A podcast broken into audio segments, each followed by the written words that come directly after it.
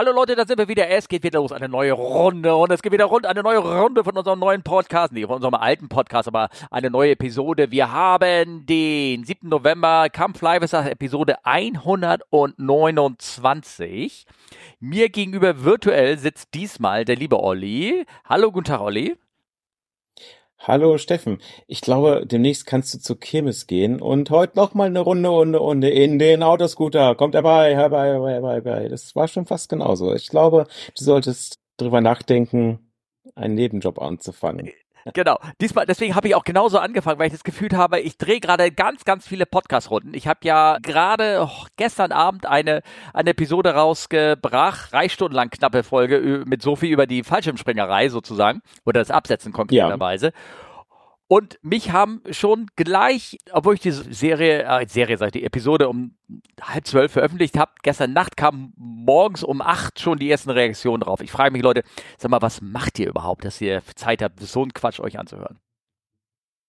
Naja, vielleicht sind die ja auch unterwegs. Ich meine, bei mir ist ja auch schon so ein paar Stündchen später als bei dir. Wir hatten eben, also es ist jetzt tatsächlich sehr spontan, dass wir uns jetzt hier zusammen getroffen haben. Deine Podcast-Raushaurate ist beeindruckend groß, das muss ich mal sagen. So viel Zeit habe ich leider nicht, deswegen bin ich ja auch im Moment nicht so oft dabei. Aber wo bist gut. du denn gerade so rhetorisch fragen? In, in, in, ja, rhetorisch fragen, äh, in Taiwan bin ich. Und du hast mir ja vorher von der Tour erzählt, das ist irgendwie so eine besondere neue Tour und hättest du ja fast, oder du, ich hätte ja fast mitkommen können, hätte ich Zeit gehabt sozusagen. Und bei Taiwan muss irre sein. Also das hätte ich ja gerne Lust mal mitzukommen. Genau. Und also mich auch das erste Mal hier und es ist sehr erfrischend, weil wenn man China gewohnt ist, also ich möchte jetzt niemandem zu nahe treten, aber ja, ich sag mal, für uns Europäer, die sehen ja alle sehr ähnlich aus. Denkst du, das sieht auch so ein bisschen erstmal so aus wie China? Aber das ist völlig ungewohnt. Also du gehst auf der Straße, dich rempelt keiner um, keiner spuckt auf den Boden, keiner zieht es, seine Schnotten mit der Nase hoch. Und wenn dich mal einer versehentlich umrempelt, sagt er sofort, oh, sorry, sorry, sorry. Hm. Auf Englisch, wohl bemerkt. Und das ist, es ist komplett anders. Und ja. das ist sehr schön, sehr erfrischend, muss ich sagen. Also, genau. Und dadurch, äh, dass wir auch so ein bisschen Zeit hier haben, ist das natürlich toll, weil, ja, man kann so ein bisschen man kann so ein bisschen was unternehmen. Und wenn man mal so ein Land kennenlernen will, dann ist es natürlich sehr schön. Vor allen Dingen, also muss ich sagen, die ganzen Nachtmärkte, die Night Markets, haben es äh, mir schon angetan, bin ich ehrlich. Sehr lecker. Ja, sehr schön. Das freut mich. Ja, vielleicht, keine Ahnung, habe ich mal eine Chance oder irgendwas, wenn du irgendwie Frachtbegleiter brauchst, ne? wenn du irgendwelche Pferde brauchst und da musst du einen haben, der irgendwie die Pferde füttert und den die Schiete irgendwo hinschaufelst oder irgendwie sowas, ne? Ah, nee, glaub, ja, oder einfach den Piloten Kaffee bringt, ne? Das geht auch, ja, okay, gut, alles klar, bin ich dabei. ja, sehr gut. Und wo bist du gerade, Steffen? Ja, zu Hause natürlich, äh, wo auch sonst. Aber wir planen tatsächlich, planen tatsächlich vielleicht einen kurzen Urlaub zu machen, wo wir noch nicht genau wissen, wo er hingeht. Ende, Ende, also spontan, wie man das so unter Standby fliegenden Leuten macht. Äh, wir wissen noch nicht genau, wo es uns hintreibt. Wir müssen uns praktisch entscheiden, wir praktisch auf dem Weg zum Flughafen, welchen Flug wir denn nehmen können. Einfach nur von den Buchungszahlen her. Ich werde berichten sozusagen. Ich werde berichten. Ne? Dann hatte ich Sehr aber, gut. hatte ich ja zu Besuch hier den Airline Pilot Guy Podcast habe ich glaube ich angekündigt, dass dieser Captain Dick dann, wie er sich nennt, dann hier in Hamburg war und mit denen habe ich mich getroffen und das war sehr schön. Ich bin mit dem eine Runde kleine fliegen gegangen. Er hat jetzt selber auch in seinem eigenen Podcast darüber berichtet und wenn ihr Lust habt, könnt ihr ja gerne mal reinhauen. Ich habe auch jetzt, ich habe auch das Audiofile, was er da aufgenommen, das capture ich mal und werde es jetzt hier einspielen. Jeff, hi, it's Nick and welcome to Germany. We're in Hamburg. And I'm at the Dustdorf restaurant, uh, and I'm here with my great friend Stefan and some new friends who will introduce themselves. Now, Stefan's putting his uh, hand in front of his face because we've been arguing about the pronunciation of his name. Anyway, look, here I am, and we're going to go around the table as usual. So, all the best, and please uh, forgive the finger trouble. I'm going to send you, uh, first of all, over to my left. Here we go. Yes. Hi, Jeff. Hi, APG crew. My name is Kai. I'm located here in Hamburg. I'm not in your industry. I work for a major US IT company. And yeah, I love flying my ultralight plane, but that's all what I have to say. Hello, I'm Stefan. You can also call me Steve if that's easier. I'm also from Hamburg, and it's a very good opportunity to meet uh, Nick and some other good friends. I work for a shipping company though, but I'm interested in aviation for over 30 years. But when I fly, it's usually as a passenger. Hi, I'm uh, Tim. I'm from Berlin. I just got my private pilot's license alongside my regular day job. And in my regular job, I love that there is like a relatively small community and everybody is super inviting. And now that I joined the pilot community, I realized that that community is even smaller and even nicer. So, way to go. Thanks. It's my turn. Hi, Jeff. Uh, hi, everybody. Hi, Liz. Hi, Steph. You know, Stefan from Hamburg calling. I know you're really up to hear about our German funny accents. That's why you really love to record our voices. I know that's right. Let's see uh, Nick laughing about it. Yes, uh, welcome. We are very crowded, small places here, and I'm going to, you know, getting a lot of German food into. Nick, I wonder how he will like that, and maybe next time we see over in the States or somewhere else. And great show, keep on. Oh, back to you to the studio. I was told that you have to cut the rest out, okay? Thank you. Und ich finde, wenn ihr euch das jetzt angehört habt, werdet ihr feststellen, dass meine Stimme sich komplett anders angehört hat. Ich weiß nicht, ob er da irgendwas, ich hörte mich so ganz amerikanisch an und irgendwie ganz, ganz, ganz, ganz anders als sonst. Also ich weiß gar nicht, was da vielleicht, vielleicht hängt das auch irgendwie mit dem Getränk zusammen, die ich getrunken habe. Keine Ahnung, ich weiß es nicht. Ich wollte gerade sagen, also ich habe zufälligerweise mit Nick geschrieben in einem völlig anderen Forum, was aber auch mit, dann, äh, mit, mit Luftfahrt zu tun hat. Mhm. Und hatte ich mit ihm geschrieben und er sagte, ja Mensch, den Steffen, den hatte ich ja gerade getroffen. Ich wusste, dass ihr euch trefft. Ja. Und weißt du, was er gesagt hat? Nicht, dass ihr fliegen wart. Er hat Emojis geschrieben.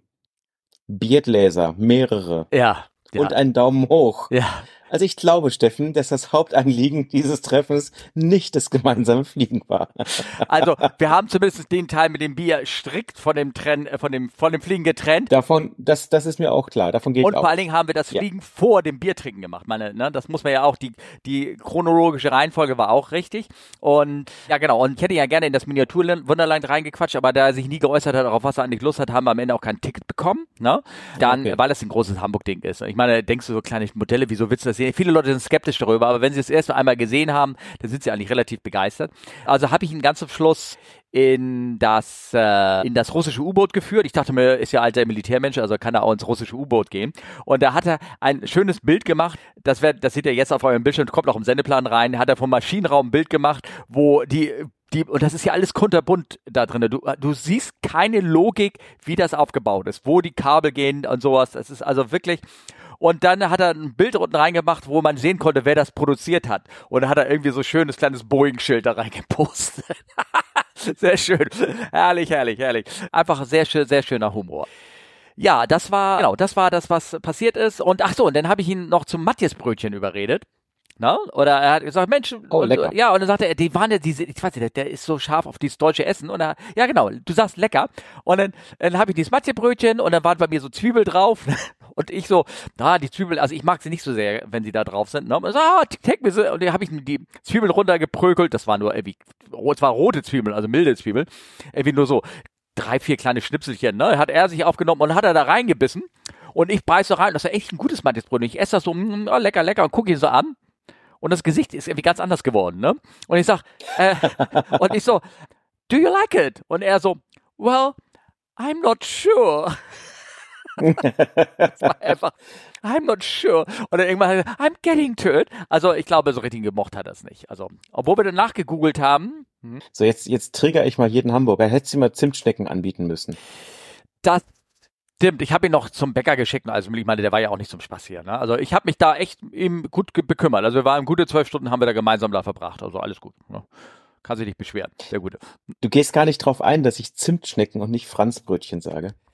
Zimtschnecken, nicht Franzbrötchen. Ich weiß auch gar nicht, ist das, ist das ein Hamburger Ding? Ich habe ehrlich gesagt, oh, du guckst mich groß an. Ja, ich, ich weiß, Franzbrötchen, aber die, du sagst, die gibt's ja auch woanders oder Zimtschnecken. Also, was soll's?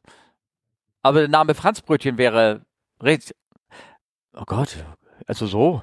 Also ich glaube, also ich habe, ich habe gelernt, ich war auch im Urlaub, liebe Grüße an den Kollegen, ja. dass das was ein typisch Hamburger Ding ja, ist. Ja, ist es auch. Und wenn du jetzt gesagt hättest, du hättest dir in Hamburg einen Semmel gekauft, dann hätte ich dir eine runtergedonnert. Du hast ja heißt ein Rundstück bei uns, ne? Aber ist egal. Schrippen, ach so.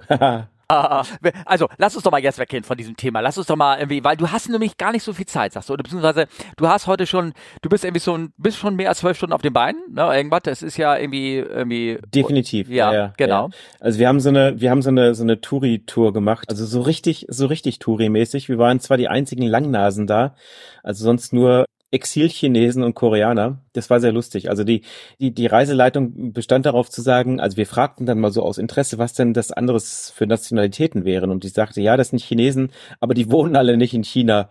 Und fand ich sehr lustig. Ungefähr genauso lustig wie am Flughafen von Taipei, wo die ganzen äh, Flugzeuge vorm Terminal geparkt sind. Ich weiß nicht, ob ich ein Foto davon gemacht habe, muss ich nochmal gucken. Da sahst du dann eine China Airlines Maschine und direkt davor am Terminal ein, also ein, ein, ein Monitor oder ein Display. Ich schätze mal so locker 20 mal 10 Meter groß. Direkt vor dem Cockpit die Taiwan-Flagge. Dachte ich, das ist genau mein Humor. ja, ja. ja. Ja. ja. also genau. Äh, ich war schon viel unterwegs, gestern auch zig Kilometer rauf, runter, rechts, links, in, bei 30 Grad gelaufen, so ein, so ein bisschen gewandert sind wir und ja, das ist sehr ist schön. Gut. Ja, ist doch toll. Ist ich bin toll. platt. Ja, wunderbar. Denn, genau. denn äh, können wir uns ja mal ganz kurz konzentrieren. Ich möchte einen kleinen Nachtrag zur letzten Folge mit der Sophie machen. Und zwar habe ich da zum ersten Mal dieses Feature von Auphonic reingewählt, dieses Rausschneiden, mein MMM und so. Das werdet ihr wahrscheinlich jetzt auch gar nicht gehört haben, weil ich werde es jetzt nochmal anwenden, wenn das euch gestört, stören wird, dass ich da dieses ah, ha, ha, ha, ha, ha, oder wie man das irgendwie nennen würde, jetzt, und damit das nicht rausgeschnitten wird. Wenn ich das dann nicht so reinbringen soll, äh, wenn ihr wie, wieder meine ganzen ASI um, ums im, äh, hören wollt, dann müsst ihr halt irgendwie Bescheid sagen. Ja, genau. Ja. Und da waren noch Nachträge zur Episode mit Christian. Genau, Christian, und zwar der, der Christian, der hier über das Groundhandling und sowas geredet hat. Der, der Christian, das mit dem genau. ich die, die Aufnahme gemacht habe. Der, da hat jemand anderes geschrieben, und da, den Namen habe ich nicht mehr aufgeschrieben, das tut mir schrecklich leid. Zum Pax-Tracking. Das gibt es auch in Frankfurt. Du kannst am Gate sehen, wo die Bordkarte das letzte Mal gescannt wurde. Muss die Airline nur einkaufen. Fraport hält dafür die Hand auf. Klar, logisch. Größere deutsche Airlines machen das Gerüchte halber. So kann man am Gate einschätzen, ob der Pax noch kommt und das Gate gegebenenfalls noch offen lassen. Oder eben mal früher zumachen, um den Ablauf zu beschleunigen. Das verstehe ich jetzt nicht ganz, aber ja gut, vielleicht wenn man dann sieht, dass, dass der Passagier noch gar nicht durch ja, das Terminal reingegangen ist, braucht nicht warten. Okay. Alles klar. Wenn du dann irgendwie bei, bei Z, Z84 bist oder so, dann weißt du, dann klappt das da eh nicht mehr. Ja, ja, genau, genau. Da, mittlerweile, wo war das? Ach, ich glaube, das war in so einer anderen App. Da kannst du sehen, wie viel Connexe oder sowieso auf den ja, das können die, glaube ich, sowieso sehen oder irgendwann. Na, ist egal, ist egal. Genau, das war der kleine Nachtrag zu der, zu der Folge und da gab es noch was wird? Was habe ich da aufgeschrieben? Nachtrag zur Folge mit Christian, also zu dem Christian nochmal. Bevor eine Gesellschaft zu einem Ort X hinfliegt, muss, ach so, das habe ich geschrieben. Boah, ich bin ja so ein Trödel gerade, das habe ich schon lange reingeschrieben. Also, ich habe dazu eine Anmerkung gemacht, also in der Folge von Christian ging es ja nur um Verträge, also um das Finanzielle und Handling und etc. Was ich noch von meiner Seite aus anmerken muss, dass die Airline auch nicht einfach irgendwo so hinfliegen kann, wenn sie nach äh, den, den EU, ob sonst als, also als Operator da hinfliegen will, sondern sie muss halt vorher auch checken, ob das Flugzeug, das Gerät, ob sie da einsetzen kann, äh, ob es das überhaupt einsetzen kann. Sprich, ist die Runway lang genug? Wie ist denn das Wetter? Wie sieht die Statistik aus? Hat sie das richtige Equipment dazu? Und also, also ob, mit anderen Worten, ist es operationell sicher, dorthin zu fliegen? Also nicht, dass man, es ja, geht genau. nicht nur um die Verträge, sondern auch äh, die ganzen anderen Sachen, ne? Runway-Verfügbarkeit, Länge, etc., etc., etc. Also das wollte ich noch anmerken von meiner Seite aus. Ne? Genau, ist also tatsächlich auch je größer die Gesellschaft ist, desto schwieriger ist das, weil man da bei diesem bei dieser operationellen Risikoeinschätzung schauen muss, ja, was für ein Aufwand ist es, können wir das machen, können wir es nicht machen. Und ich sag mal, wenn du jetzt zum Beispiel die Crews dafür trainieren müsstest, dann wird das ja relativ schwierig sein, bei, ich sag mal, ein paar hundert Piloten das mal eben so durchzusetzen, versus eine kleine Airline mit einer Handvoll Piloten. Ja, ja, genau. Oder du hast halt nur einen speziellen Chor von Piloten. Also ähm, ich bin ja einmal nach Innsbruck geflogen und da musste natürlich auch viel getan werden, damit die Firma da hinfliegen konnte. Oder was war ein anderer ja. Flughafen? Jersey, glaube ich. Da sind wir auch hingeflogen. Da gibt, brauchst du eigentlich keine Einweisung dafür. Trotzdem hat man da nur eine Handvoll Leute hingeschickt. Das weiß ich. Die, weil die Runway sehr kurz war. Oder ist, besser gesagt. Ne? Ja, genau. Hm, genau, also das Anmerkung von meiner Seite aus. So, äh, wir haben diverse Fälle hier aufgeschrieben. Wir müssen mal gucken, weil wir haben auch viele Fragen und deswegen vielleicht wollten wir jetzt ein bisschen die Folge so ein bisschen rausziehen und gar nicht so sehr auf aktuelle Fälle eingehen. Das kann man ja immer noch so ein bisschen nachholen, weil vielen würden wir äh, nur so ein bisschen spekulieren. Aber es gibt einen Fall, der, den finde ich ganz, ganz spannend der machte auch gerade so die Runde, weil der ist eigentlich schon am 22. August 2022 passiert, nämlich letztes Jahr. Und der ist jetzt nur bekannt ja. geworden, weil, äh, naja, eine, die, die Klageschrift sozusagen public geworden ist. Und ich möchte das mit einem folgenden Clip hier sozusagen einleiten. Good afternoon. This is your captain speaking with just a little flight information. Coming up on the left, we're going to be catching a glimpse of the Grand Canyon. On the right, you can be able to see the Hooper Dam in just a few minutes. We're flying at an altitude of 37,000 feet and our airspeed is 400 miles an hour. Couple little facts here. I'm packing a Colt King Cobra. That's a 357 caliber firearm with a black rubber grip and a six inch barrel. Also, the co-pilot is carrying a Kimber Custom Defense pistol with all the bells and whistles you'd expect from a custom gun of that kind with an alloy frame and bevel treatment on the entire gun. And our chief flight attendant Roger has a, a Ruger Bearcat uh, 22 with a hand-fluted cylinder. All three are capable of piercing body armor at a distance of up to 27 feet, and it can put a hole in human bone and flesh the size of the Grand Canyon, which, by the way, is coming up on the left-hand side of the plane, so just sit back and relax and enjoy the rest of the flight. Ball holes and flesh from the size of the Grand Canyon, which, by the way, sit back, relax and enjoy the flight. Das Ding ist das Ding ist doch klasse, oder? Ein Klassiker. Ja, äh, genau. Ein Klassiker, ja. ja also ich, ja. du hast mir, du hast mir das geschickt und erst wusste ich nicht, was war das und dann irgendwann fiel es mir dann wie Schuppen von den Haaren. Das ja. kannte ich doch schon mal, ja, genau. Ja, ja. Ist ein ganz interessanter Fall und zwar, also, ne, was heißt der Fall? Viel ist dazu nicht bekannt, ne? Nein, also vielleicht müssen wir ganz kurz nochmal beschreiben für die Leute, die ihn wirklich nicht kennen oder irgendwie sowas, warum ich das jetzt mit den, mit dem, mit den Waffen und sowas äh, gesagt habe. Dieser, dieser Soundclip, wie gesagt, der kam kurz danach, der ist schon relativ alt, das Ding. Also ich kenne das bestimmt schon seit 15 Jahren oder irgendwas. Da kam hoch, mhm. weil als nämlich nach 9-11 die Amerikaner dieses ganze Sky Marshal Programm hochgefahren haben. Das heißt, wo bewaffnete Menschen oder trainierte Polizisten, so kann man das ja nennen, hier hinten im, bei den Passagierkabinen sitzen. Und es gab halt mhm. auch bei den Amerikanern, ich glaube, es gibt wirklich nur bei den Amerikanern, wie nennt sich das jetzt? Federal Flight Deck Officers ja. gibt. Das sind Leute, die sind zertifiziert, trainiert, durchprüft alles, damit sie eine Waffe an Bord haben kann. Nun ist Folgendes passiert. Ich weiß nicht, willst du sagen, jetzt, dann höre ich mal mit meinem Sabbelfluss auf.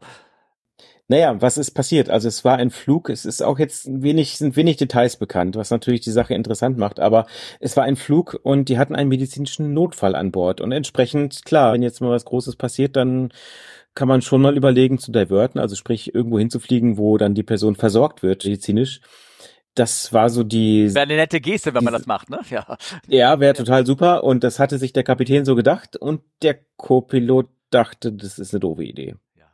Und ich sag mal, Steffen, du als Kapitän, wenn den Co-Piloten mal was nicht passt, was machen sie dann?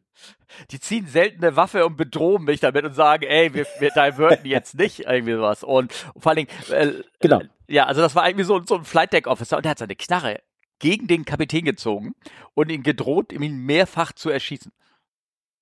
Genau, und da denke ich mir so, wenn ich das so höre, dann denke ich, ich glaube, da war die Stimmung vorher auch schon nicht ganz so gut, oder? Ja, meinst du? Ah. Ja. Na, ich weiß nicht. Ich meine, Diversion, okay, das ist Stress. Du musst ja. halt gucken. Die Passagiere sind etwas unglücklich hier und da und noch was. Aber ansonsten, es gibt, äh, es gibt Überstunden. Ja. Oh, von dir Es Aspekt. gibt eine extra Landung. Ja, das stimmt, ja. So what? Also, ja. das ist ja eigentlich schon mal nicht schlecht, ne? Ja, okay. Hm, von dem Standpunkt habe ich das noch gar nicht gesehen gehabt. Ah, okay. So, der Word to fill up your own pockets, meinst du? Ah, ich weiß nicht. Ist jetzt mal an den Haaren herbeigezogen, ja, ich aber auch, ja, ja, ja. Also dieser dieser Mann, der das gemacht hat, die die Medien haben natürlich gleich schön Sachen ausgegraben. Also irgendwie hat er hat er wohl in der Vergangenheit hat er einmal gegen das Militär geklagt, weil die Militär hat verlangt von ihm, dass er sich gegen Covid impft und er hat gesagt, nee, seine religiösen Umstände lassen das nicht zu. Hat er dagegen geklagt. Ich weiß gar nicht, ob er, ob er da gewonnen hat oder nicht. Und dann war er auch irgendwie, war auch beim Militär gewesen und klar, habe ich ja gerade erzählt. Und dem wurde auch da das Kommando von irgend so etwas entzogen, weil er, weil sie ihm nicht Ja, also weil er sein Kommando nicht richtig ausgeübt hat. Also wahrscheinlich waren auch andere Defizite vorhanden. Und wenn du natürlich so, also da die Cockpit, die Waffe, mich wundert überhaupt, dass er eine Waffe bekommen hat. Ne? Es gibt da Äh, viele ja. Leute, die kritisieren dieses Waffenprogramm, weil sie da irgendwie keinen Sinn drinne sehen. Wa- Was, was willst du mit einer ge geladenen Waffe im Cockpit? Den Kapitän bedrohen. Ja, genau. Ach so, ja, Ja. Moment. Also es gibt da, es gab da nämlich so manche Fälle, ich habe das glaube ich, da erinnere ich mich dran und ich habe die auch gerade noch mal irgendwo woanders irgendwie gehört, dass zum Beispiel einer hatte irgendwie die Waffe, die hat er immer in seiner Tasche gehabt und ist wie immer wahrscheinlich durch sein, durch seine Security da durchgegangen beim Headquarter in Atlanta, sagen wir mal so, ich weiß nicht welche Airline, nur ist er dann leider dummer nicht, dummerweise nicht in seinen Domestic-Flug eingestiegen, sondern in seinen International-Flug.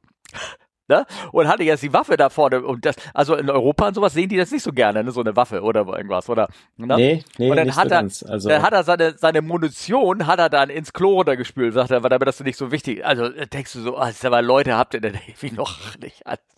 Und ja, also ich, ich kann, ja, ich kann mich an einen Fall erinnern, wo bei einer Touristikgesellschaft eine Passagierin nach vorne kam und sagte, wir sollten uns jetzt nicht wundern. Das wäre jetzt nicht anders gemeint. Sie hätte dieses Messer noch in ihrem Rucksack gefunden, was sie jetzt damit machen soll. ja, Ja, ja, okay. egal.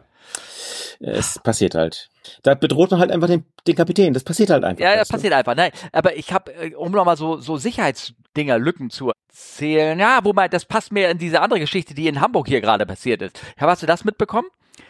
In Hamburg? Also ich habe nur mitbekommen, also ich war jetzt ja die ganze Zeit unterwegs, ich habe nur mitbekommen, der Hamburg Airport closed, weil da jemand eine Geiselnahme auf dem Flughafen gemacht hat. Also quasi durch den, das Flughafentor rein Ja. auf den Flughafen und hat da, sag ich mal, für mächtig Unruhe gesorgt. Genau, also der ist, ich meine, die, die Tore, das sind keine pifferige Parkhausschranken, ne? Das sind schon dicht, äh, dicht nicht Tore, sondern festere Schranken sozusagen.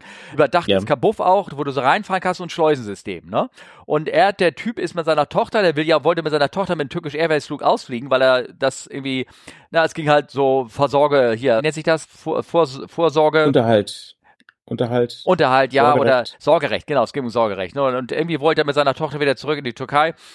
Und da wollte er bei so einem Turkish Airlines Flug mitkommen und hat sich halt gedacht, ich nehme mal eine Knarre mit, ne? Dann basteln mir zwei, drei Molokow-Cocktails, ist dann auf diese Schranke im Nordtor da in Hamburg zugerast, hat den Ausgang genommen, wo gerade eine Schranke irgendwie aufging, ist durch die andere Schranke durch, hat ein paar Molotows-Cocktail genommen und in die Luft geschossen, ne?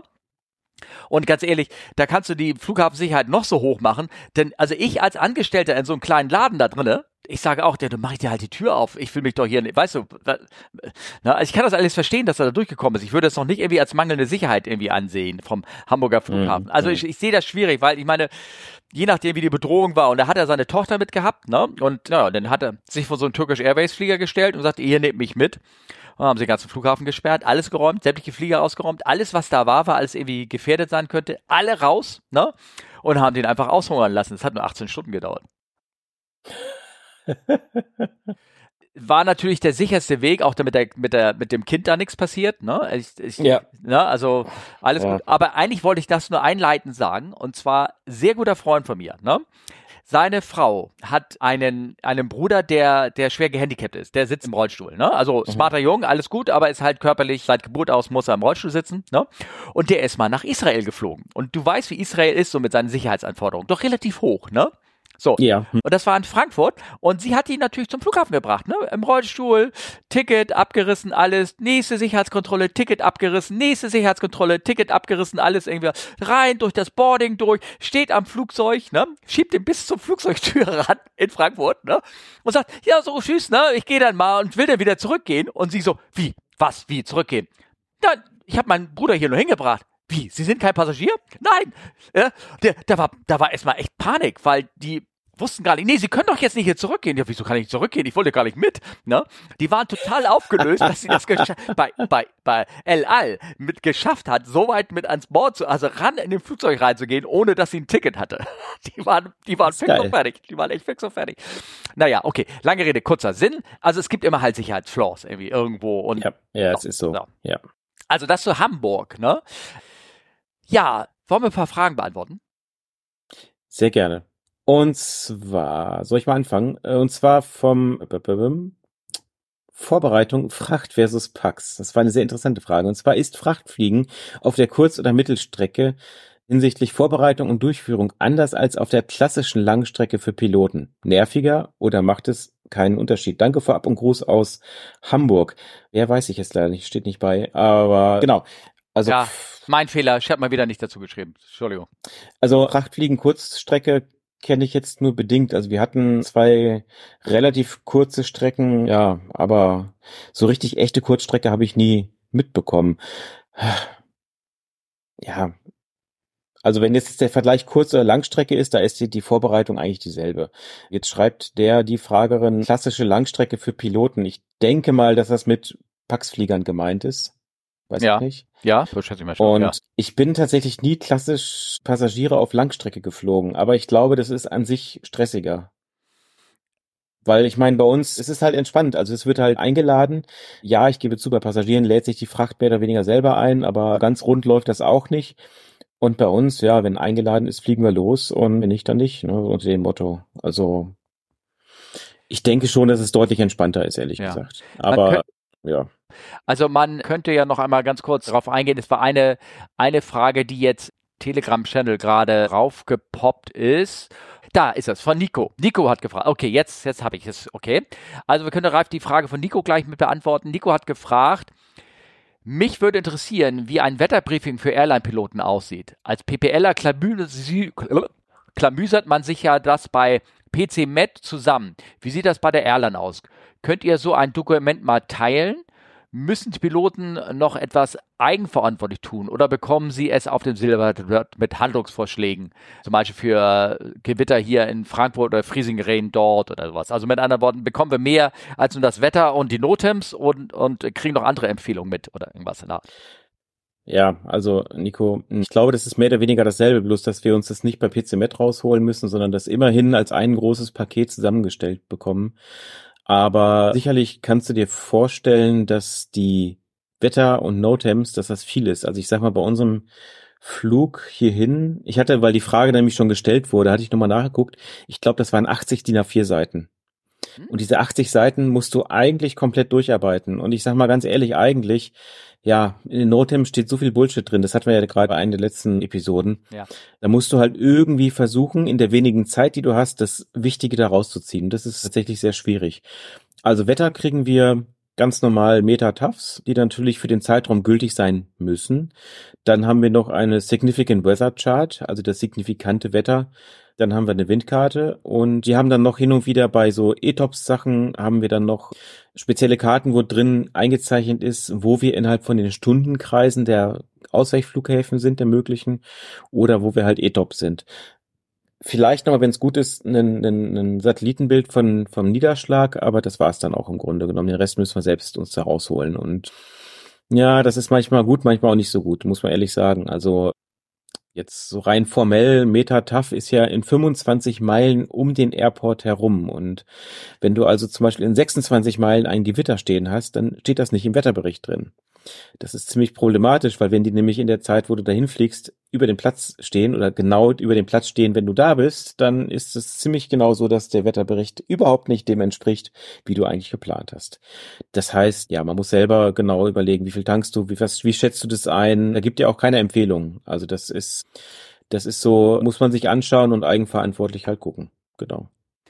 Ich weiß, dass die Kurzstrecke, das ist ja mehr oder weniger, um jetzt auch mal wieder Kurzstrecke, Langstrecke so ein bisschen die Planung unterschiedlich machen, da hast du relativ ja Standardrouten. Ne? Ich meine, die Vari Routenvariation zwischen Flug zwischen Frankfurt und Madrid oder Hamburg und Rom ist jetzt nicht so so groß variabel, wie du da fliegst, ne? weil die Strecke nicht so lang ist. Das wird Ja natürlich gut, aber das ist Langstrecke eigentlich auch. Also ich sag mal, ja, von den Winden jetzt mal abgesehen, im Normalfall fliegst Ja. du so mehr oder weniger dasselbe. Ja, genau. Naja, gut, es gibt ja aber teilweise bei Langstrecken gibt es dann doch schon so Großwetterphänomene. Also, dass da, wenn da jetzt ein Taifun mitten auf dem Weg ist und so, dass du da umgeleitet wirst. Also ich habe das auch schon gehabt vom Dispatcher, aber das kann sein, dass es auch schon wieder old, dass es nicht so wird, dass er, Ja. dass der Dispatcher, dass er, dass sie ja nur noch von Maschinen geplant wirst, ne? Und der nimmt dann keine Rücksicht darauf, dass sich die Sig diese Route auf der signifikanten Ja, wird- durch die Dinger Nee, bei uns wird von, nee, nee, Steffen, bei uns Ja. wird von Menschen geplant. Ja. Und ich habe noch, ich habe sogar als Screenshot gespeichert, das ging von, ich weiß nicht, Dubai irgendwie Richtung Hongkong, da irgendwo die Ecke. Und in Indien war ein Taifun. Ja, okay. Und du kannst dir sicherlich denken, wo exakt, aber wirklich exakt unsere Flugroute durchging.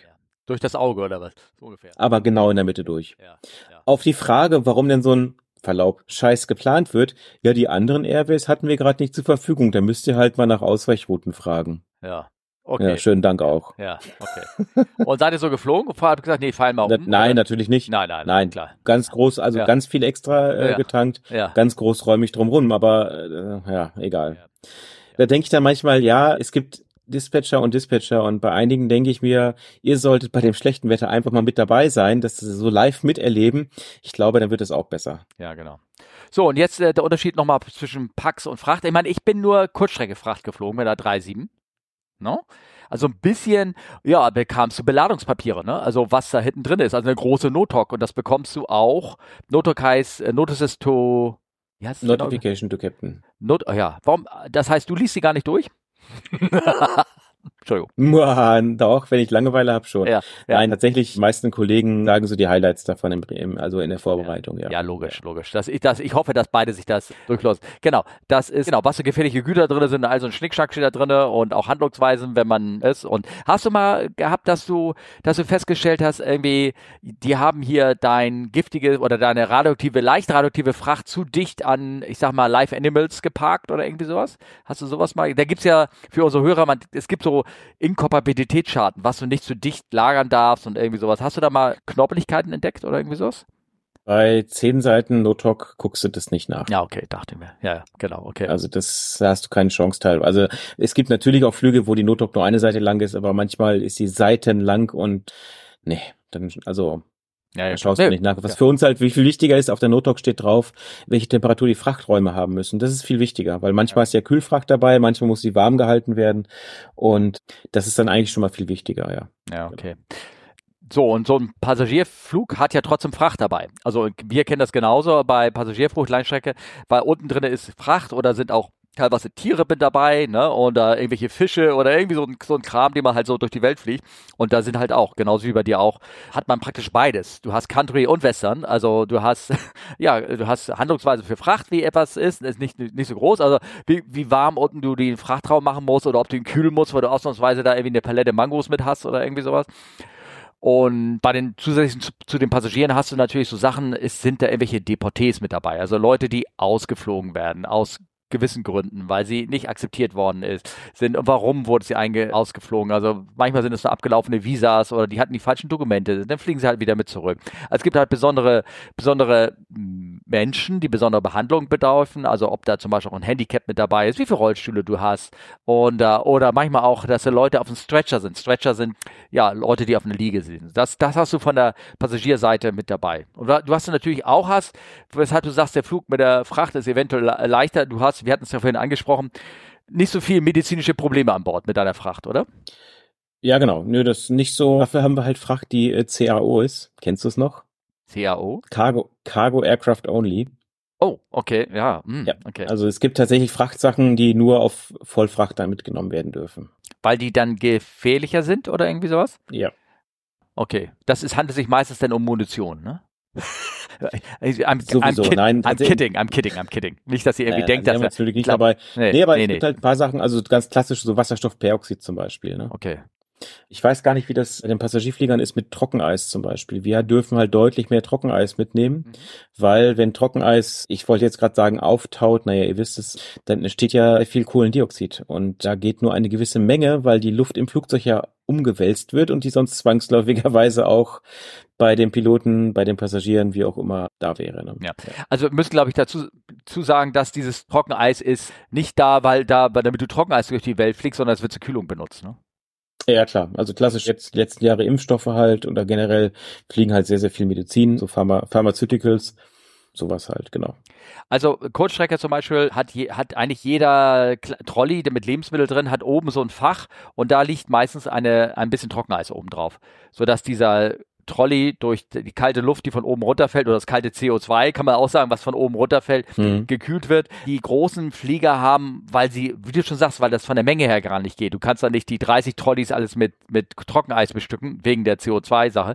Also werden die meistens anders gekühlt. Ne? Aber trotzdem hat jeder, ist ja in jeder, jeder Dangerous Goods Fragenkatalog für jeden Piloten steht drinne, wie viel Trockeneis darf jeder Passagier mitnehmen und seinen äh, in Boston gekauften Lachs und Hummer oder irgendwas da zu kühlen zu Hause und dass du es vorher anmelden musst bei der Airline etc. etc. etc. Könnt ihr alles nachlesen, wenn ihr mal sowas macht. ne? Genau. Genau. Genau. Genau, das ist, haben wir damit die Frage Vorbereitung oder irgendwie sowas äh, beantwortet? Ach so, Ja, ich denke. nur wegen der Flugvorbereitung, da wollte ich zumindest auch nochmal sagen, dass die Notems und was wir kriegen, ich glaube, das kannst du dir bei PC Met und sowas, bei, den, bei Sky Demon und wie sie alle heißen, äh, für die PPLer, die sind so auch so ein bisschen kuratiert. Also da wird dann so ein bisschen nach Wichtigkeit vorsortiert, zumindest Flughafen oder dann wird der, wenn da Runway steht, ist die Runway rot gemacht, ne, dass du, oder close oder irgendwas so, wenn da so Schlüsselworte in diesem, in diesen Note im Kauderwelsch auftaucht, dass es dich dann so ein bisschen leichter, leichter an, anlacht sozusagen. Das, das weiß ich, das ist noch so, ne? Oder? Genau. Da hatte ich, wir hatten ja neulich schon die The Best of Notems. Ja. Hatte ich jetzt, jetzt auf dem Flug wieder eins, wo ich da wieder dran denk- denken musste. Ich muss das einmal gerade, ich muss es einmal gerade aufmachen. Bird concentration in the vicinity of the airport and at airport during 22 Uhr bis 3 Uhr und 10 Uhr bis 11 Uhr. Also die Vögel halten sich ganz konkret an Uhrzeiten. Hm. Around runway 05 left 23 right and around the threshold of the runway 05 right. Hm. Height 0 bis 40 feet. Und jetzt Hm. Bird weight, Bird weight, Entschuldigung, Ja. 136 bis 380 Gramm. Oh, okay. Ich, ich bin, ich, ich, es wirft Fragen auf, oder? Äh, warum? Das wirft eine Menge Fragen auf. Was, Ja. was passiert, wenn das, wenn der Vogel nur 130 Gramm hat? Zählt es Ja. dann als Vogel? Zählt es nicht? Was ist, wenn es mehr ist? Muss man das reporten? Muss man ja eigentlich immer. Aber das ist spannend, oder? Ja, also vielleicht kannst du die, die Airline, wenn sie einen Vogel erwischt mit 180 Gramm, dann kannst du sie sagen, sie hätte mich da im Notem vorher warnen sollen, dass es auch solche Vögel gibt. Ne? Ja. Und vor allen Dingen dieses Notem ist gültig vom 1. November 0 Uhr bis 30. November 23.59 Okay. Was ist am 1. Dezember? Und die Zeiten ist so, so präzise eingeschränkt, weil sie da die Fütterungszeiten für den Vögel haben, oder was? Keine Ahnung. Keine Ahnung, aber ich fand es Ja. sehr lustig. Ja, Also ja, das, okay. das wirft definitiv Fragen auf. Ja, oh Mann, ja, hm, okay. Die lieben Notems, da haben wir sie wieder. Ja, ja, ich hoffe, also einmal, wie gesagt, Nico als Fragesteller und der andere, ich hoffe, wir haben eure Fragen damit ein bisschen beantwortet. Ich habe hier eine alte Frage von Ronaldo, der wartet wahrscheinlich schon seit 20 Jahren, dass ich die frage. Steffen, Steffen ja? ich glaube, da kam noch eine andere Frage, weil ich sehe diesen Screenshot, das Bild noch in den Fragen, in unserem ah, kleinen stimmt, Text. stimmt, stimmt. Ja, dann, Es ja. ging um, um, um, um die Frage, äh, Osaka, Frankfurt über den Pol zu fliegen, korrekt? Ja, es ging, es ging, die Frage war, ich habe aus dem, das war auch bei, bei Telegram, da war die Frage, das war ein sehr langer Flug, der ging von Osaka nach Frankfurt, 777, und dann hat er gefragt, bei dem Flug ist die 777 sicher vollgetankt bis zum letzten Tropfen, oder? Weil das halt so ein langer, langer Flug ist, von Osaka nonstop direkt dahin. Also meine persönliche Frage ist, kriegt ihr, könnte das Ding noch vollladen, also mit, oder müsste da bei solcher Länge, Streckenlänge und die Tatsache, dass ihr ja nicht so über Russland fliegen könnt, kriegt man da noch viel Fracht mit oder ist die 777 da so gut gestartet, dass man da immer noch Max Lot und mitkriegen kann? Das wäre meine Frage dazu. Ich hatte mal, ich hatte mal einen Beispielflug rausgezogen. Das war ein 80 Tonnen Load von 120 maximal, wobei man weiß dann nie, ob das Volumen ausgeschöpft wurde oder nicht. Und wir hatten 120 Tonnen Minimum Sprit.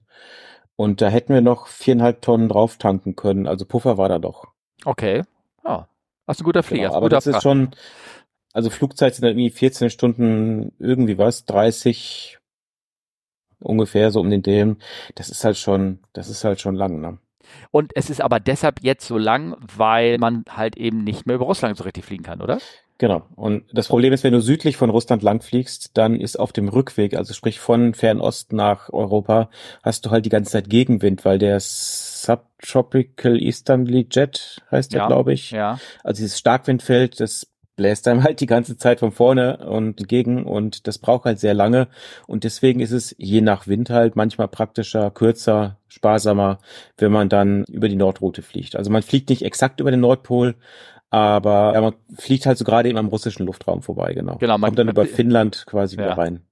Ja, wahrscheinlich dann so, so ein bisschen Richtung Alaska und dann einmal so quer oben über dem Globus rüber. Ja, so glaube so fliegt der, der Jumbo auch von Narita, also von Tokio auch oft nach Frankfurt. Also die fliegen dann im Süden rum um Russland Richtung äh, Tokio, also die alte, ja die alte Route, ich kenne die Route ja auch noch, genauso unten rum und dann Richtung über Osaka, über Seoul, dann nach Tokio oder wo immer hin und dann über die, in dieselbe Richtung weiter. Ne? Ja. Ja, genau. Okay. Ja, und wie du hörst, äh, ich, ich, muss mal, Fragesteller war, war oh, Michael, nee, war? Nee, nee, der Kollege von der Feuerwehr wollte ich gerade sagen. Roland. Ja. Roland hat das gefragt. Ich hoffe, wir haben damit deine Frage so ein bisschen beantwortet. Ja, die Kiste kann echt noch viel, bin ich, bin ich beeindruckt. So, und jetzt kommen wir zu der Frage von Ronaldo, vor Ewigkeiten gestellt. Und zwar ist das von ein, ein Post oder Tweet oder was von, von hier X, von dem Andreas Speth, diesen Luftfahrtjournalisten, der hat geschrieben, What's worse than not having a window seat? Not having one on a Boeing 787 where the crew darkens all the window on the ground at midday.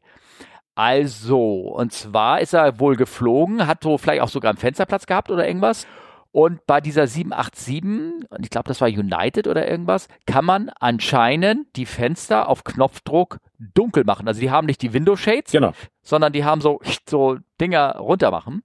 Also nicht die Window Shades, die man selber runter machen kann, sondern auf Knopfdruck kannst du die Scheiben dunkel machen. Das ist natürlich irgendwie, ja. ich muss ehrlich sagen, ich finde das auch nicht so schön. Also, das finde ich. Ach, findest du nicht? Ich finde das schön. Also das zu dunkel machen per Knopfdruck finde ich cool. Ja, aber dann, wenn, wenn mal so ein Gast selber rauskommt, dass man dann irgendwie meinetwegen so, so einen Schlitz irgendwie machen kann zum Rausgucken. Ich meine, das hilft ja auch, wenn Leuten schlecht ist. Also, dass du dann, wenn du in die Ferne guckst, wenn die schlecht und übel wird, das kenne ich vom, vom Seefahrt auch und sowas, oder überhaupt, du guckst halt auf ja. ein Objekt in der Ferne und dann wird dir nicht mehr so kotterig. Na? Ja. Also von der Seite her würde ich das irgendwie, dass man zumindest sein Fenster so ein bisschen heller machen kann oder ein bisschen noch was draußen gucken kann, oder nicht? Ja, ja, das stimmt wohl. Hast du recht. Ich weiß jetzt nicht, warum das äh, mitten am Tag am Boden, wie ich das richtig verstanden habe bei dem Tweet, warum das verdunkelt wird. Das, das weiß ich ehrlich gesagt nicht. Keine Ahnung, ob vielleicht die Klimaanlage nicht angeschlossen war oder angeschaltet war, dass es dadurch vielleicht war. Ich habe keine Ahnung. Ja, ich, oh Gott, ich weiß, was die Klimaanlage. Also auf jeden Fall Ronaldo gefragt, Vielleicht mal eine Frage, etwas aus der Kabine. Naja, also ich kenne keine Kabinenkollegen, die in so, so einem Flieger irgendwie haben. Warum macht man sowas und warum verdunkelt man die 787 alle Fenster mitten am Tag? Naja, also damit die Leute halt Fernsehen gucken können. Ne? Deswegen machst du das dunkel. Die gucken eh dann Ja, aber das ist raus, ja am Boden. Ne? Es ist ja am Boden, Steffen. Ja, also am Boden müssten die eigentlich offen sein. Ne? Du musst da irgendwie eigentlich rausgucken. Eigentlich? Ja, ja, keine Ahnung. Ja. ja. Dann eine kurze Frage von Doc Brock. Und zwar schreibt er nochmal eine kurze Frage, deren Antwort ich mir aber nicht ganz sicher bin. Heute wieder selbst erlebt. A330 lässt Engine 1 schon am Stand an, also in einer Parkposition, mhm. erst nach dem Push Nummer 2. War da irgendwas mit APU Inop oder PEX Inop? Schreibt er weiter.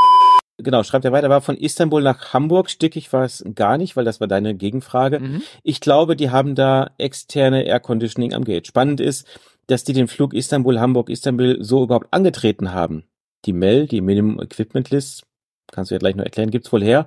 Doch was, wenn du mal die APU in-flight brauchst, kann man die überhaupt automatisch mit Hilfe eines Triebwerks starten oder gehen die nur eigenständig elektrisch an? Rum Air Turbines, Rad genannt oder Ratten, gibt's nur bei den Bussen und 787, oder? Wenn man in einer 737-800 oder älter mal wieder durch die Vulkanwolke einen doppelten Triebwerksausfall hat, wäre eine EPU schon ganz gut, oder? Ja, ich weiß, weit hergeholt, aber dank der 1%-Regel sehr unwahrscheinlich.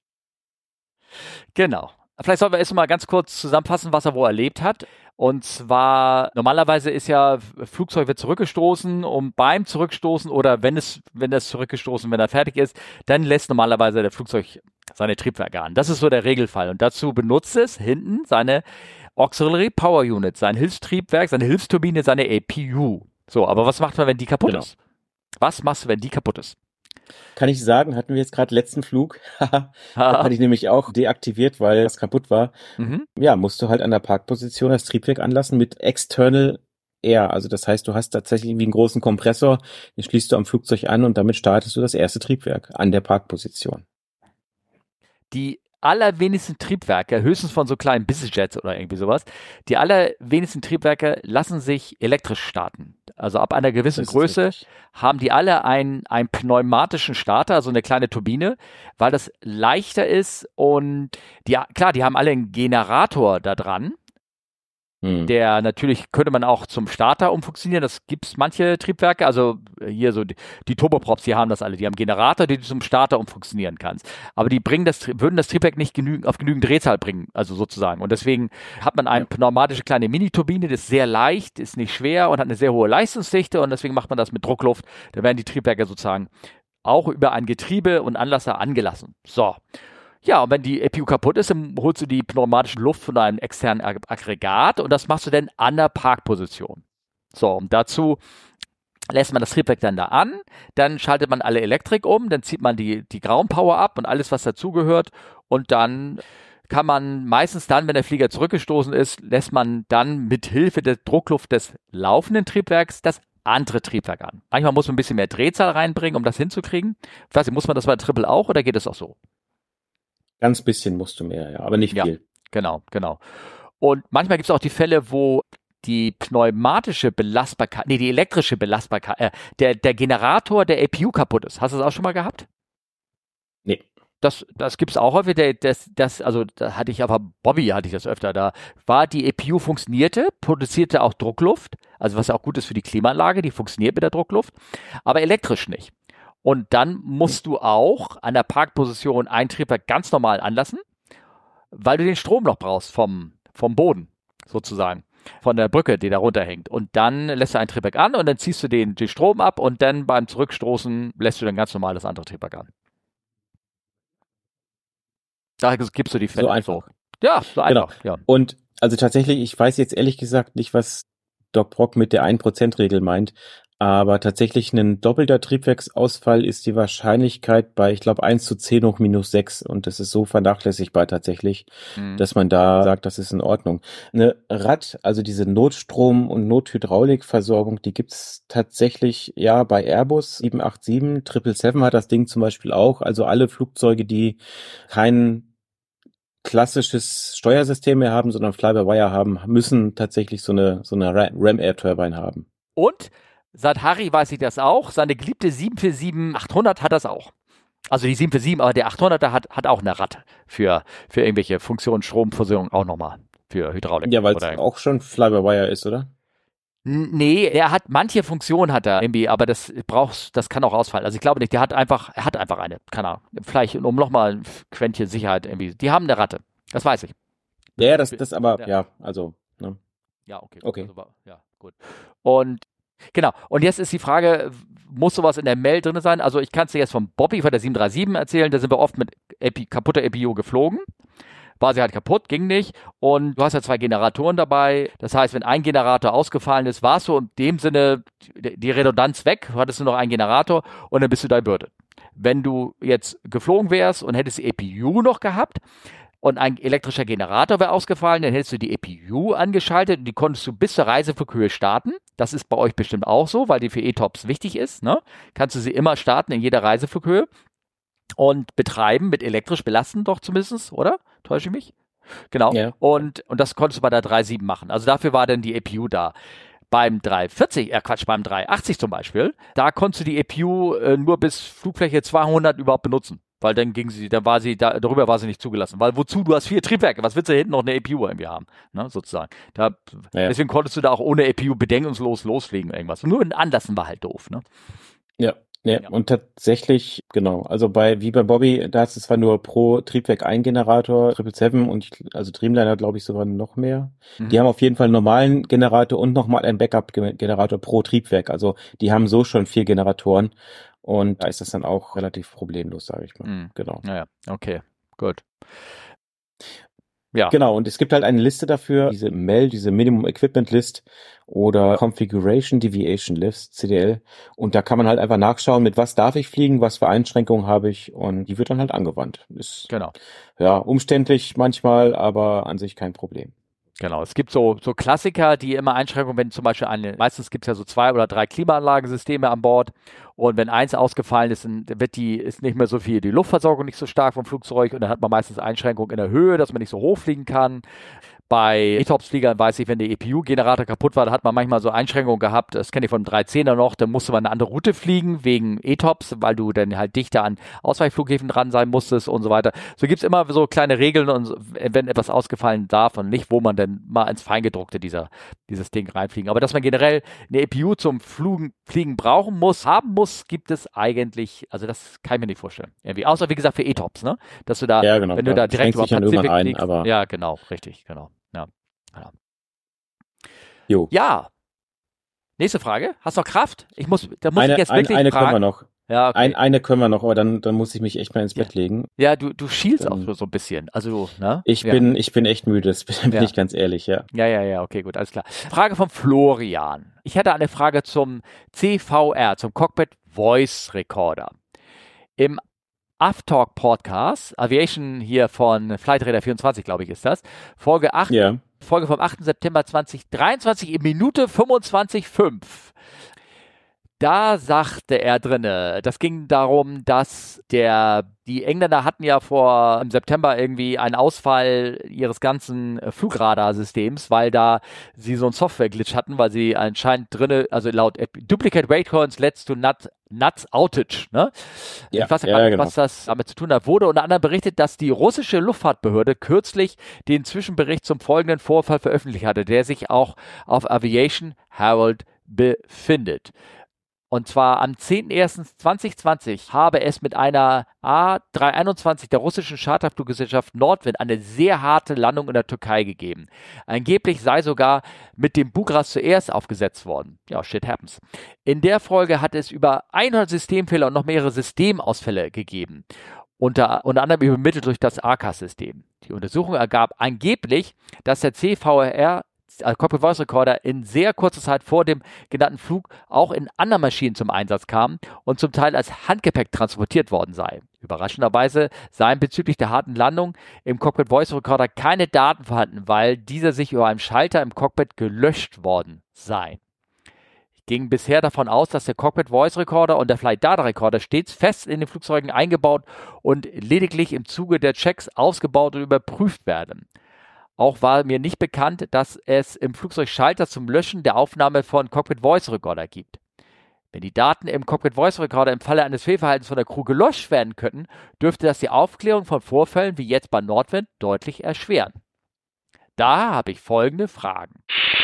The number you've called is disconnected.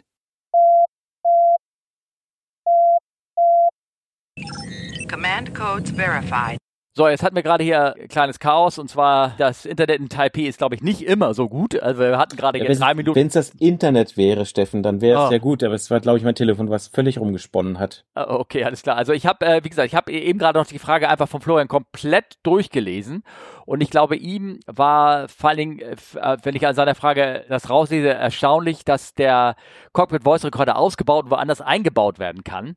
Das hat mich auch gewundert, aber ob man das so regelmäßig macht, ganz ehrlich, da würde ich Harry fragen, weil da, also wir als Nicht-Techniker können da, glaube ich, nicht so viel dazu sagen. Ja, also du kannst, du kannst den Cockpit Voice Recorder wechseln und du kannst auch mal einen so mitnehmen, aber eigentlich ist da immer einer eingebaut.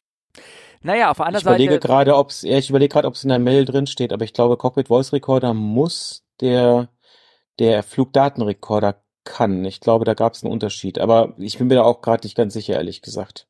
Na, aber ich überlege gerade, wenn die ausgelesen werden. Also nehmen wir mal an, da gab es irgendwie so ein Incident, dann kannst du die wahrscheinlich ganz normal auslesen, oder? Die musst du nicht ausbauen zum, zum Auslesen, oder? Doch, doch, doch, doch, die werden immer ausgebaut. Ja, also damit hat sich ja schon die Frage vielleicht ein bisschen beantwortet von Florian, warum so ein Ding ausgebaut wird. Vielleicht aus, keine Also Ahnung, aus im Falle von einem Un- ja? Ja, Wartungsgründe und im Falle von einem Unfall, also du willst den auslesen, dann musst du den auch ausbauen, ja. Okay, gut. Und ich könnte mir vorstellen, dass die Dinger dann doch ab und zu mal gewechselt werden. Einfach, die haben eine eigene Batterie. Teilweise also für die, damit sie kurze Stromstöße oder irgendwie sowas ausbauen können und glaube ich.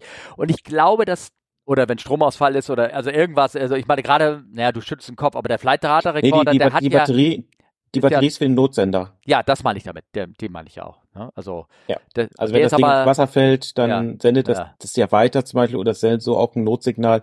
Dafür ist die Batterie da. Genau, genau. Und ich glaube, aber der Cockpit Voice Recorder, der hat, glaube ich, keine eigenen Notsender, oder?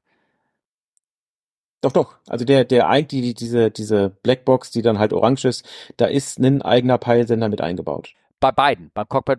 Ja. Bei beiden, ja. Und die sind an unterschiedlichen Ja. Orten untergebracht. Der eine vorne, der andere hinten. Genau, genau. Ja, Ja, meistens also- schon, meistens schon, genau. Ja. So, und ich weiß, dass dieser hatte gesagt hier, dass die Landung war so hart, dass der sich selber ausgeschaltet hat. Wie hat er gesagt? Dass bezüglich der Handlung keine Daten fallen, weil dieser sich über einen Schalter, nee, also folgendes. Also einmal war der Cockpit Voice Recorder die Landung war so hart, dass er gedacht hat, dass, es, dass er gecrashed war und sich ausgeschaltet hat, damit da keine Fehldaten mehr irgendwie raufgehen. Ich glaube, der hat, die haben so einen so so einen Crash-Schalter, glaube ich. Irgendwas. Das habe ich irgendwie auch mit Erstaunen. Irgendwas war da. Also, wir hatten darüber in der Episode, ich habe den Fall jetzt nicht nochmal durchgelesen, aber ich glaube, irgendwie sowas kam dabei raus, dass die, dass sie auch so einen Notschalter, oder das war in irgendeinem anderen Fall, wo der, der, der das Ding aufgehört hat aufzuzeichnen, weil er gesagt hat, nee, jetzt, das war ein Unfall, jetzt muss ich Daten konservieren oder irgendwas, damit er nicht überschrieben wird durch Cockpit Voice Recorder läuft ja immer ständig weiter. So, das. So, und ja, deswegen könnte ich mir vorstellen, dass sie ausgebaut worden ist. Aber viel interessanter ist natürlich die Frage, die Frechheit, dass man seine persönlichen Gespräche, wenn man sagt, du, also nachdem da Landung war, es ist nichts passiert, ich habe keinen Bock, wir haben heute ganz tierisch über die Firma geschimpft. Wir ich habe Leute beleidigt, keine Ahnung, wir sind gleichzeitig gemeinsam in einem 10-Mile High Club eingetreten, dass ich als Cockpit-Mensch sagen kann, ich möchte, dass meine persönlichen Gespräche, weil die waren diesmal nicht sicherheitsrelevant, gelöscht werden kann, dass ich da auf den Knopf drücken kann. Findest du das eine verwerflich? Lange Schweigen. Ja, also Jedenfalls ist es eine Forderung der Pilotengewerkschaft oder der ganzen Piloten generell gewesen, dass man sagen kann, dass sie die Möglichkeit haben, den Cockpit Voice Recorder aus Gründen aus immer, weil man sich keine Ahnung nicht selber belasten will oder irgendwas. Ich komme gleich auf die Konsequenzen darauf oder irgendwie sowas. Ja, du schüttelst den Kopf. Ich will's nur sagen. ja, finde ich, weshalb- ich, nee, finde ich, find ich nicht richtig. Nee, Find ich nicht finde ja auch ich nicht sagen. richtig. Ich, ich, ich weiß nur, warum dieser, mir geht es darum, warum dieser Schalter existiert und nicht ausgebaut worden ist. Darum geht es mir. Weißt du, was ich meine? Warum ist der Schalter da? Das hat eine Ursache. Ich, ich habe das polemisch angefangen.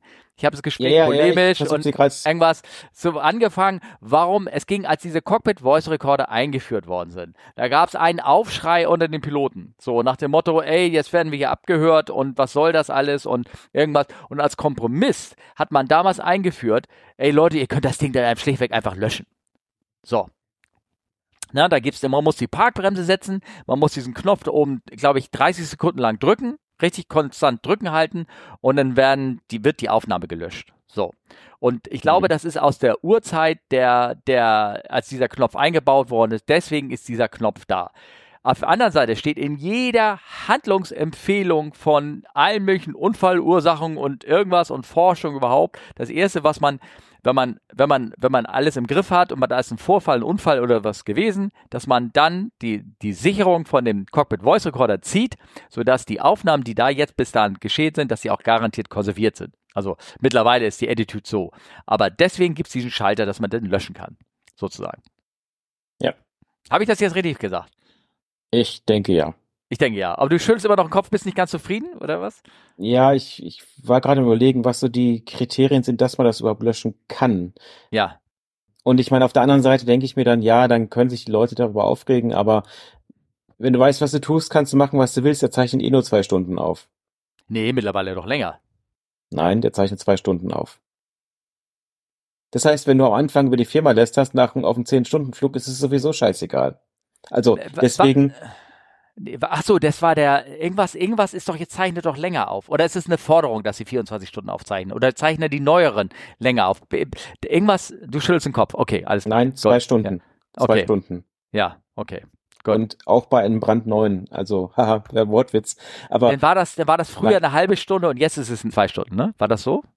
das weiß ich nicht. Ja, okay, gut. Okay. Aber die, zeichnen tatsächlich nicht wirklich lange auf, was, was ja auch bei vielen Unfällen dazu geführt hat, dass man vieles vorher gar nicht wusste, weil es schon wieder Ja. überschrieben war. Ja, okay, gut, alles klar. Gut, gut. So, seine Fragen waren nämlich, ist es tatsächlich üblich, dass Cockpit und Flugsrücker tatsächlich gelegentlich ausgebaut und anderen Flugzeugen zum Einsatz kommt? Das habe ich mir gerade eben schon beantwortet. Ich glaube, ich Ja, habe die Frage ja, genau. gar nicht gelesen gehabt. So, oder gibt es den Schalter zum Löschen der Aufzeichnung des Cockpit Voice Recorder im Cockpit wirklich? Und was ist der Sinn und Zweck der Crew? Die Möglichkeit zu eröffnen, die aufgenommene Kommunikation zu löschen. So. da, ich glaube, wir haben die, die Antworten vor den Fragen jetzt gerade vorgelesen, weil wir durch diesen, weil wir diesen kleinen Clash da irgendwie hatten. Ja, genau. Florian, also das, auch wenn dich das jetzt empört, das hat eine, ich glaube, das hat einfach eine historisch, eine historische Bewandtheit, dass dieser Knopf da ist, weil es wird immer empfohlen, eben genau das nicht zu tun, weil du dich, weil du dich da, ja, also ich, der wurde mal vielleicht eingeführt, damit man, damit du dich selber nicht belastest, sozusagen, so das alte Zeugenprinzip, aber mittlerweile hinderst du da nur mit die Aufklärung und machst die Sache nur schwerer, sozusagen. Erstmal, also der, der Cockpit Voice Recorder ist zumindest was Deutschland jetzt betrifft, das ist das absolute Heiligtum. Ne? Also ich meine, das darf nur das Amt auslesen. Wenn, wenn eine Airline das möchte, dann kann sie ein Transkript bekommen und da schneiden sie alles, was irrelevant ist, raus. Also das ist ja sowieso schon mal, ja. Ja, genau, ja. Du kommst sowieso nicht an die Daten dran, äh, was ja auch gut so ist, ja. Es ist ja genau die Idee des Ganzen. Ja.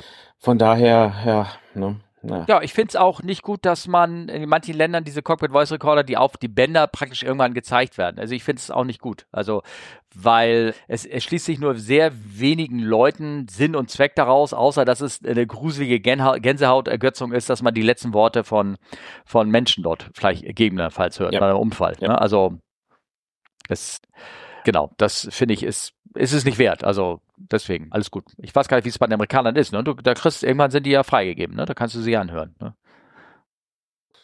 Keine Ahnung. Also ich meine, in den USA wird ja sowieso bei Live ATC alles aufgezeichnet, zumindest was den Funk angeht. Und allein das ist ja schon für viele halt, ja, was heißt ein Problem, aber ja, also ähm, ich, ich finde es auch fraglich, weil einige Sachen, die da, die da im Internet zu finden sind, finde ich, das muss man nicht veröffentlichen. Wie du schon sagtest, sind halt so teilweise letzte Minuten, Sekunden, das gehört da nicht hin. Ja, ja, genau. Ja, gut, auf der anderen Seite, Live-EDC oder irgendwas, du kannst dich ja selber, da ist es erlaubt, es ist einfach erlaubt, sich ein Funkgerät zu nehmen und zuzuhören. Ne? Also ist nur die Frage, ob du es erlaubt ist, das hinterher zu veröffentlichen. Ne? Das, Eben. Ja, ja, ja. genau. Hm. Okay, ja gut. Also anschließend schreibt er so, macht weiter so, freue mich auf jede neue Folge. Ja, Florian, ich hoffe, wir haben zumindest diese ja. Frage denn da so ein bisschen beantworten können. Genau. Genau. Und wenn ich jetzt mal die, wir haben vielleicht, keine Ahnung, 45 Minuten jetzt geschafft mit der Aufnahme, immerhin, aber nach den drei Stunden ist es doch mal wohltuend eine kurze, erfrischende Folge von ja, Schon über, über eine Stunde schon wieder, Steffen. Ja, ich, ja, oder? da ist ja, ja, da ist ja Geplänkel mit drauf und irgendwas. Da, da wird, da wird, das wird kürzer werden. Da wird ordentlich rauf, rausgeschnitten werden. Können, werden, müssen und so überhaupt. Naja. Ja. Okay. Du, dann entlasse ich dich mal in dein wohlverstehten Gute Nacht Bettchen, ne? Ja, ich werde jetzt, ich bin echt müde, muss ich ehrlich zugeben. Von daher würde ich mich jetzt weglegen und genau. Aber wenn ihr noch äh, weitere Fragen habt, die wir noch zeitnah beantworten müssen, könnt ihr da uns gerne einen Kontakt, Feedback geben. Entweder ja, genau. fragt CFWU, Charlie Fox und Whiskey Uniform, fragen at comeflywithus.de, mhm. der Telegram-Kanal, mhm. dann at comeflywithus at podcast.social. Ah. Blue Sky ist jetzt auch dabei. Ja, ist alles dabei. Ich sag's dir, es ist, die Liste wird immer länger. Und ja. zum nee, Last but not least, Instagram. Ah, stimmt, ja. hast du recht. Ja. ja. Und Instagram. Ja. Come fly with us unterstrich Podcast. Jetzt nehme ich es mal vorweg, Steffen. Ja, sehr, sehr, sehr, sehr, sehr, sehr, sehr, sehr, sehr schön.